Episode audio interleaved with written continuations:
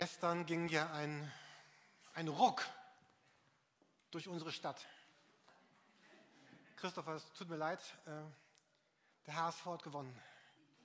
Gegen Dortmund, 3-0. Was für ein Tag.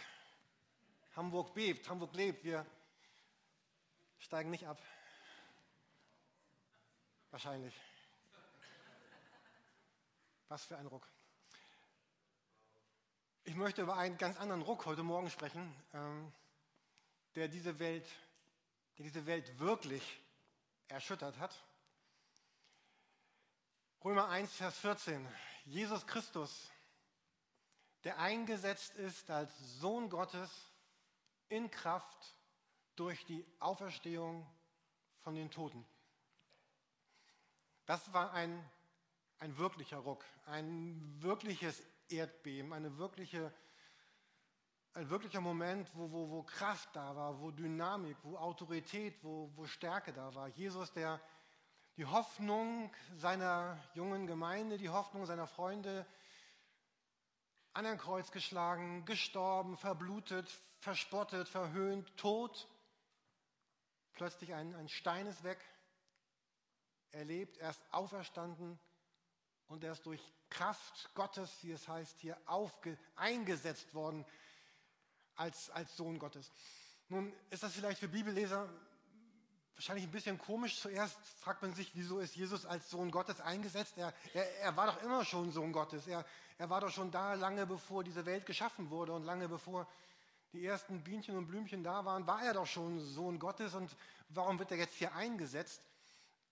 Und hier geht es vielleicht, ein, oder hier geht es mehr hier geht es nicht um seine Person, sondern hier geht es um seine, um seine Rolle, um, um, sein, um seinen Status, um seine Aufgabe. Dass Jesus Christus, der auferstandene, den Tod besiegt habende Sohn Gottes, jetzt als, als Herrschender in diesem Reich Gottes, darüber haben wir heute schon viel gehört, eingesetzt ist, wo etwas ganz Neues beginnt. Mit der Auferstehung von Jesus beginnt etwas revolutionär Neues, was in der ganzen Geschichte noch nie da war und auch nie wieder geschehen ist. Jesus, Gottes Sohn, wird Mensch, kommt auf die Erde, stirbt, wird auferweckt und wird eingesetzt als Sohn Gottes. Das ist so etwas wie eine Intronisierung, so eine Einsetzung in Stärke. Jesus ist der, der Christus, der Kyrios, der Herr, der Gott, der Anfang, das Ende. In, in Leipzig auf diesem Kongress gab es einen Vortrag, der hieß Jesus, der Weltenbeweger. Und es ging um seinen Einfluss in die Geschichte. Und in der nächsten Woche, wenn dann DVD, äh, kommen Sie nächste Woche, Marc? Wenn die DVDs da sind? Sie sind da. Dann könnt ihr euch diese DVDs ausleihen. Ich hoffe, das ist gerade korrekt, dass man das darf. Ähm, ihr dürft reinschauen und euch diesen Vortrag anhören. Und da so ein, nur ein Satz aus dieser, aus dieser Predigt. Äh, so ein Satz. Stell dir eine Welt ohne Jesus vor. Stell dir die Geschichte ohne Jesus vor. Und was du so sagst, das fand ich so berührend. So jedes Datum der Geschichte wird, wird zurückbezogen auf Jesus Christus. Heute ist 2014. Vielleicht gibt es da ein paar ganz kleine Rechenfehler, also das mag auch wirklich sein, aber wir sagen 2014 nach dem Zeitpunkt, von dem wir annehmen, dass da Jesus geboren wurde, vielleicht war es drei oder vier Jahre früher oder später, wie auch immer, jedenfalls wir beziehen uns auf Jesus Christus. 1966, ein ganz tolles Jahr. Jürgen Oppenheim wurde geboren, da waren von euch viele noch gar nicht da. 1966 nach Christus wurde Jürgen Oppenheim geboren. Leben ist kein Kreis, sondern Leben hat ein Ziel. Und wenn wir Jesus angucken wollen, auch in diesem ganzen Gottesdienst, in unserem Leben, heute Morgen, in dieser Predigt, dann soll es heute Morgen mal ganz besonders darum gehen, Jesus Gottes Sohn in Kraft im Reich Gottes eingesetzt. Zu dem Begriff Reich Gottes kommen wir gleich noch. Vielleicht kann den gerade nicht jeder ganz nachvollziehen. Was ist das? Was soll das? Was, was meint das eigentlich? Jedenfalls, als Jesus dann, dann, dann auferstanden war, dann kamen seine Jünger, also die Leute, die mit ihm so die letzten Jahre unterwegs waren, zusammen und die stellten eine ganz richtige Frage. Sie fragten, Jesus, wirst du jetzt wieder das, das Reich aufrichten? Die hatten so die Erwartung so eines irgendwie politischen, irdischen Reiches. Aber auch wenn diese Erwartung vielleicht ein bisschen falsch war, haben sie begriffen, hier ist gerade was ganz Bedeutendes geschehen. Jesus ist auferstanden. So, und Jesus, was jetzt? Was, was, was tust du jetzt? Was machst du jetzt? Was geschieht jetzt? Worauf können wir uns einstellen? Sind wir dabei? Dürfen wir Statthalter sein oder Prokonsule oder vielleicht Regionalfürsten in deinem neuen Reich, was immer die gedacht haben? Aber jetzt muss irgendwas kommen.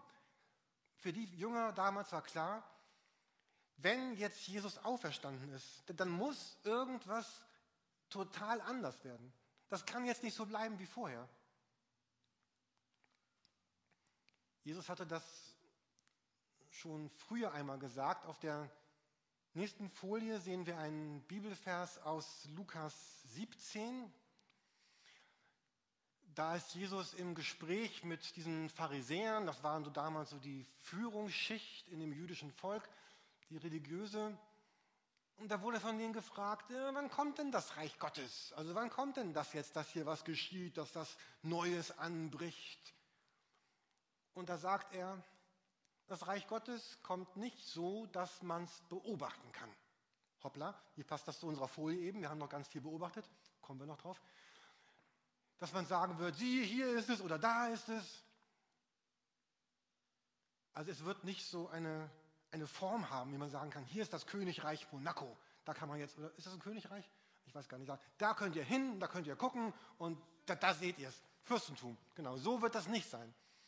Und er sagt dann, siehe, das Reich Gottes ist mitten unter euch. Es, es kommt nicht, es ist da. Und jetzt wollen wir uns heute Morgen Jesus den als den angucken, der auferstanden ist, der in diesem Reich da ist heute Morgen, der der Chef ist, der König, der Herr, der Kyrios. Und wir können das, können ihn erfassen, wir können das erleben. Und jetzt stimmen doch wieder die ganzen Dinge, die wir eben genannt haben auf dieser PowerPoint-Folie. All die Dinge, wo wir das Reich Gottes sehen, das stimmt. Es ist nämlich da, mitten unter uns. Und wenn wir telefonieren, kann es genauso da sein, wie dann, wenn wir im Gottesdienst sind wie immer euer Sonntag war, also meiner war heute Morgen so vor zehn relativ trubelig und ich saß hier auch ziemlich äh, angespannt auf meinem Stuhl. Und, aber als wir eben dann diese Zeit hatten, wir hatten eine kleine Zeit der Stille und dann haben wir gebetet und gesungen. Und für mich war das eben so, als, als so viele von euch so auch in so persönlichen Gebetet, Gebeten gebetet haben für, für uns, für sich selber, für die weite Welt. Für mich war das so, ich dachte, genau, jetzt stehe ich hier und jetzt, jetzt ist das wirklich. Jetzt ist das da, warum ich in diesen Gottesdienst komme, weil jetzt ist, erleben wir gemeinsam, hier, hier, geschieht Reich Gottes. Da sind Menschen, die, die beten Jesus an, die, die sprechen ihn an, die, die bitten ihn und gleichzeitig die ganzen stillen Gebete, die, die wir nicht laut gesagt haben. Und für mich war das so, wie Matthias Lehmann zu Beginn sagte, hier, ne, hier ist so ein bisschen Himmel. Also hier ist Himmel auf Erden, weil, weil hier was geschieht. Nicht, weil hier alles toll und perfekt und schön ist, sondern weil da Menschen sind, die, die diesen auferstandenen Jesus anbeten, ansprechen und erwarten und erleben, dass da was geschieht. Weil das, was Jesus auf der Erde damals begonnen hat, was hier mit diesem Reich Gottes beschrieben wird, das ist eigentlich das, was, was heute da ist, was unser Leben ausmacht. Wir sehen Jesus, der damals, als er gelebt hat, er hat Kranke geheilt, er hat, er hat Blinde geheilt, er hat Gelähmte geheilt, er hat, hat Menschen Heilung und Genesung gegeben. Und dann lesen wir vom, vom Himmel, der einmal kommen wird. Und ich finde das so berührend, wenn dort beschrieben ist, dort wird keine Krankheit mehr sein. Im Himmel wird kein Leid sein, kein Geschrei, kein Krebs, keine Behinderung, keine Vergewaltigung, kein Missbrauch, kein Mobbing, kein Leid, keine Krankheit. Da war Jesus, der das Leiden geheilt hat. Da ist der Himmel, wo es das nicht mehr geben wird. Und jetzt leben wir genau mittendrin. In der Zeit, wo, wo Jesus sagt, jetzt geht ihr hin. In dieser Zwischenzeit oder in diesem Zwischenland, wie andere sagen, Jetzt geht ihr hin. Jetzt, jetzt betet in meinem Namen mit Leuten, damit sie gesund werden. Jetzt betet mit ihnen, damit sie Gottes Gegenwart erleben. Jetzt legt ihnen die Hände auf oder, oder salbt ihre Stirn. Oder auch wenn wir nach dem Gottesdienst jeden Sonntag einladen, hier vorne, nach vorne zu kommen und zu beten, wo man für sich beten darf oder für seine Freunde für andere, dann, dann drücken wir damit aus. Wir, wir erwarten, dass hier in dieser Zwischenzeit, dass, dass dieses Reich Gottes, Jesus Christus auferstanden in Kraft, heute auf unsere Gebete antwortet. Jesus damals auf der Erde hat jemand, der hieß Lazarus, oder es, war, oder es gab einige andere Menschen auch, die gestorben waren, und Jesus hat sie wieder lebendig gemacht. Und wir lesen vom Himmel. Im Himmel wird kein Tod mehr sein. Vor, vor zehn Tagen war ich einen ganzen Nachmittag auf dem Friedhof in, in Ohlsdorf, wo, wo ich zwei Menschen beerdigen durfte. Musste, konnte, sollte, ich weiß nicht. Aber wo wir in Berührung kommen mit dieser, mit dieser Macht des, des Todes, des Sterbens und wie, wie Menschen auseinandergerissen werden. Wir in der Gemeinde haben erlebt im letzten Jahr, in den letzten Monaten, was, was Tod und Sterben bedeutet. Und einmal wird dort der Himmel sein, das Reich Gottes vollkommen, wo es keinen Tod mehr gibt. Aber in der Zeit dazwischen sagt Jesus, jetzt, jetzt geht ihr hin und, und ladet Menschen ein, Jesus kennenzulernen. Ladet Menschen ein, Christen zu werden, den Sohn zu finden, das ewige Leben zu finden. Viel mehr zu finden als nur, das Wort nur passt vielleicht nicht ganz, noch vielleicht viel mehr zu finden als Leben auf dieser Erde, nämlich Leben in Ewigkeit und Leben in den Himmel. Als Jesus auf der Erde war, da gibt es Begebenheiten, wo er von Menschen solche Dämonen und bösen Geister ausgetragen hat. Und diese Mächte haben es aber zugelassen, dass er am Kreuz gestorben ist und haben es initiiert. Und auch wenn Gott es wollte, aber trotzdem haben sie es initiiert. Und im Himmel wird das heißen, dass diese Mächte nicht mehr da sind. Die werden vernichtet sein. Und in dieser Zwischenzeit sind sie aber da. Und Jesus sagt seiner Gemeinde, ich bin gekommen, um ein Jahr der Befreiung auszurufen. Menschen dürfen und sollen frei werden von den Bindungen, in denen sie stecken, von den Nöten, in denen sie stecken. Jesus wurde als Kind in eine, in eine Krippe gelegt und als Mann an einem Kreuz getötet. Geburt und Tod, beides in so einem, ich stelle mir so Holz, stacheliges, raues Holz vor.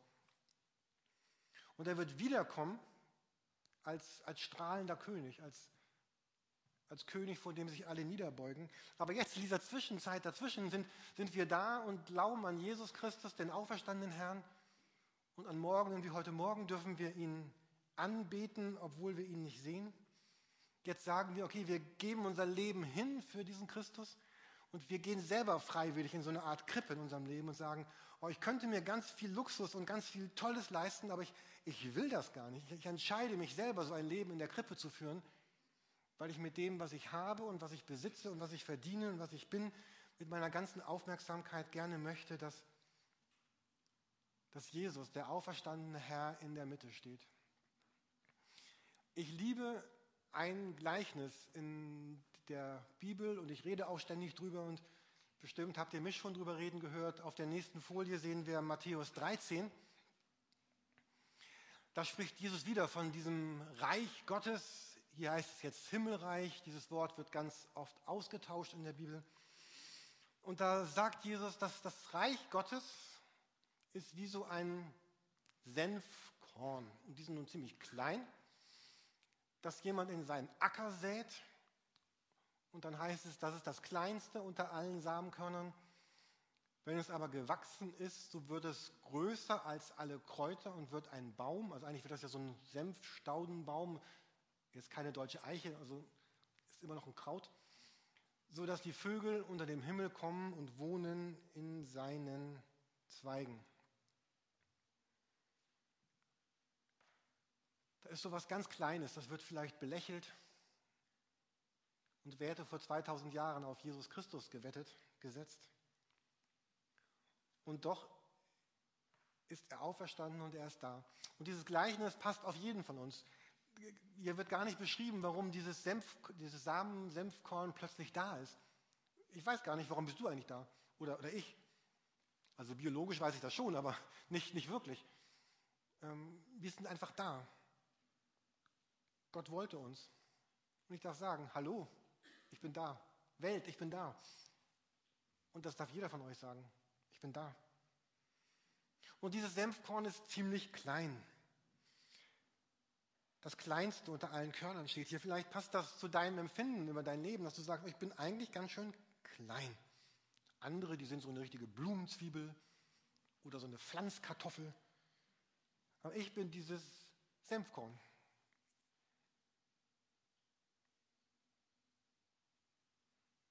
Und dann sagt dieses Gleichnis, der Mensch sät dieses Senfkorn in seinen Acker. Ich sehe das in mein Leben. Der Acker ist ja ein Bild für mein Leben.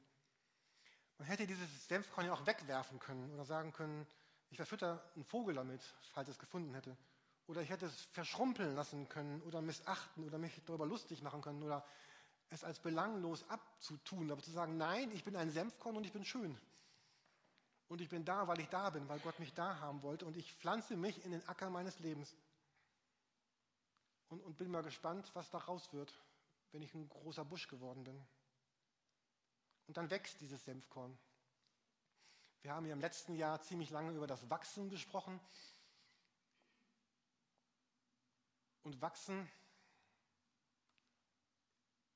wachsen braucht unbedingt Geduld. Jemand hat gesagt, Gott ist manchmal langsam.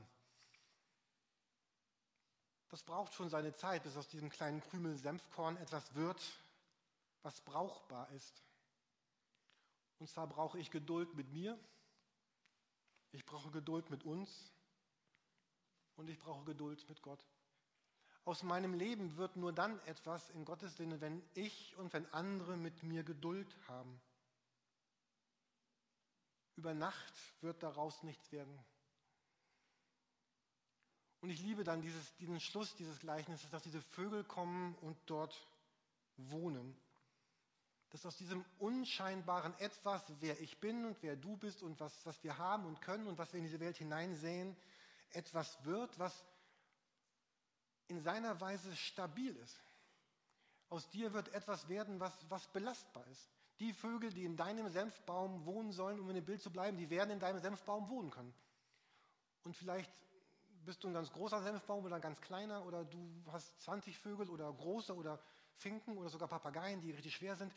Ich weiß nicht, was in deinem Leben auf deinem Baum sein wird, aber es wird so schön sein, dass die Vögel, die dahin wollen, dahin dürfen.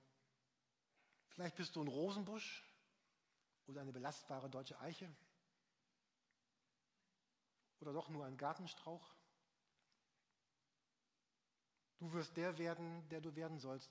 Dieses nächste Bild ist kein Senfkorn, Baum, Strauch, aber ein Baum mit ganz, ganz vielen Vögeln, die da oben wohnen, die da oben sind. Und wenn wir Jesus angucken, diesen auferstandenen Herrn, wer waren denn diese Vögel in seinem Leben? Irgendwie waren das alle.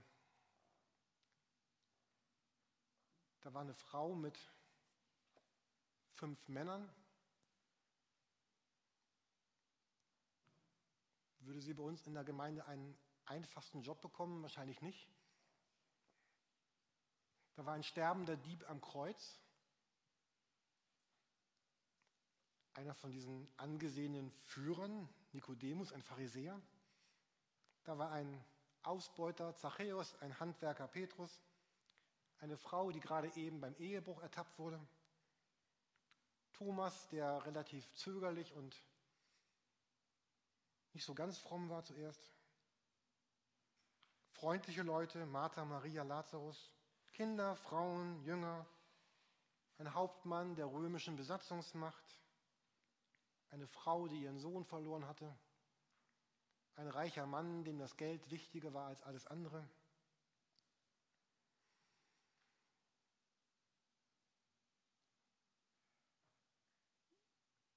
Die Mitte dessen, warum wir da sind, warum es das Reich Gottes hier gibt, ist, weil Gott möchte, dass, dass Menschen in Berührung kommen mit ihm, dass Menschen in ihm leben finden, Dafür gibt es diese Gemeinde, dafür gibt es diesen Gottesdienst, dafür gibt es nachher unsere Gemeindestunde.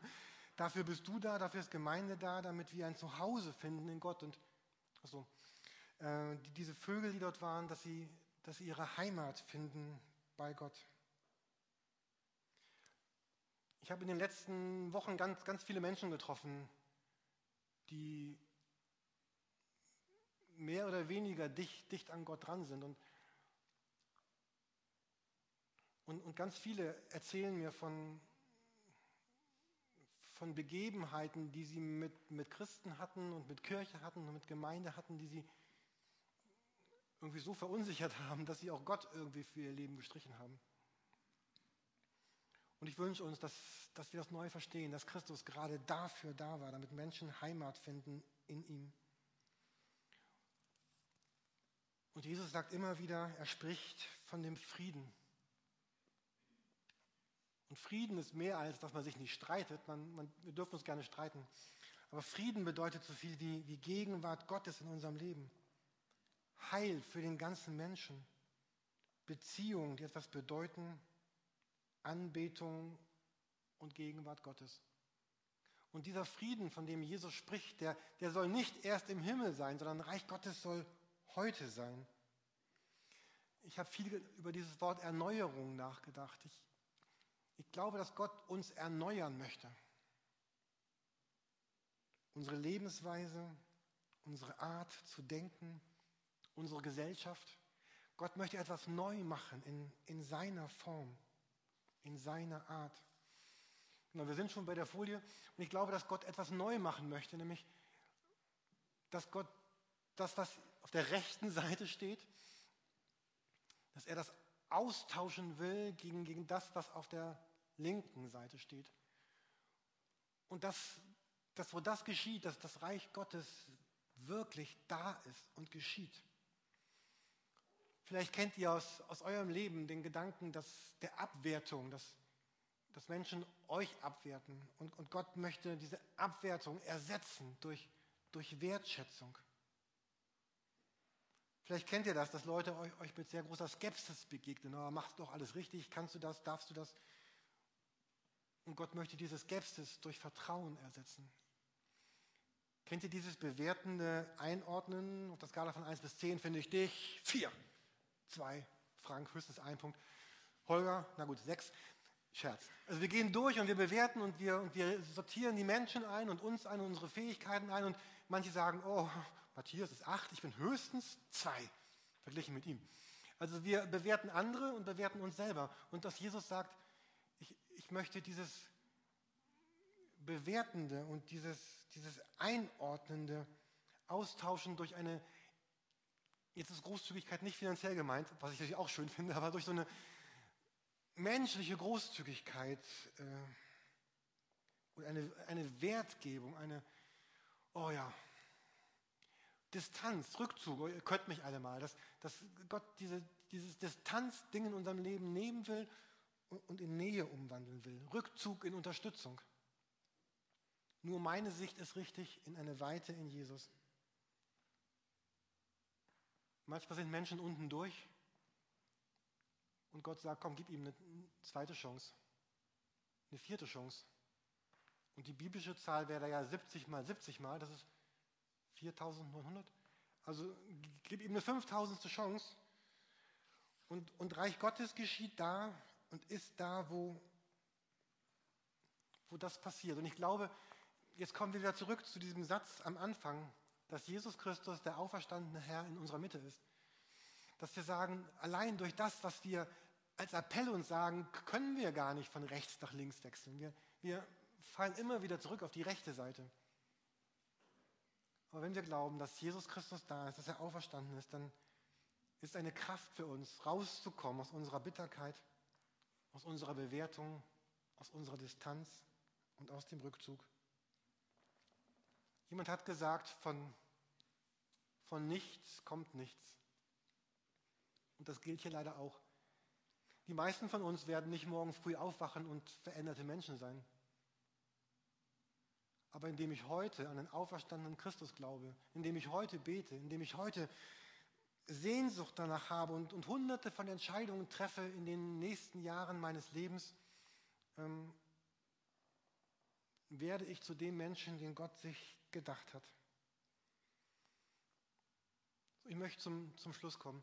Ich, ich glaube, dass, dass ich in meinem Leben irgendwie, obwohl ich jetzt schon so alt bin, irgendwie habe ich das Empfinden, ich habe ich hab irgendwie gerade erst begonnen, loszulaufen, nach, na, mit diesem Jesus zu leben, mir eine neue Form geben zu lassen. Ich glaube, wir als, Gemeinde haben gerade erst begonnen, uns, uns eine neue Form zu geben. Und, und vielleicht bist du heute Morgen hier und sagst, oh, ich habe damit noch gar nicht begonnen, weil ich Jesus noch gar nicht kenne. Dann lädt Jesus dich ein. Komm, wag's doch mit mir. Und ich möchte gerne gemeinsam mit dir erleben, dass das Reich Gottes Wirklichkeit wird. Jemand hatte eben gesagt, Reich Gottes ist da, wo, wo Gottes Wille geschieht. Vielleicht ist das ein schöner, ein schöner Gedanke heute Morgen, um damit zu schließen. Immer da, wo, wo wir sagen, oh, hier, hier soll Reich Gottes, hier soll Gottes Wille geschehen, ist das Reich Gottes da. Wo ich jemanden vergebe, weil Jesus ein vergebender Gott ist. Wo ich etwas von mir schenke, weil ich von Jesus beschenkt bin. Wo ich etwas Gutes tue, weil Jesus mir Gutes getan hat. Wo ich Leben schenke, weil Jesus mir Leben geschenkt hat. Wo wir um diese Kraft von Jesus beten, dass er uns hilft mit unserem schweren Chef, dass er uns, uns hilft, obwohl wir unsere Prüfung nicht geschafft haben. Dass er bei uns ist, obwohl wir ganz stark unsere Begrenzungen und Ecken und Kanten spüren und um seine Kraft bitten. Das sind die Momente, wo Reich Gottes da ist und wo Gottes Gegenwart da ist. Und ich wünsche uns als, als Gemeinde und als Freunde und als Gäste dieser Gemeinde, dass wir 2014 ein Jahr erleben, dass das von Jesus geleitet, geprägt und bestimmt ist. Und dass wir seine Kraft und seine Autorität und seine Stärke und seine Veränderung in diesem Jahr erleben können. Und dass wir beten und schreien, wo wir merken, das ist noch gar nicht so. Und wo wir es glücklich feiern, wo wir erleben, Gott, du hast große Dinge getan. Amen.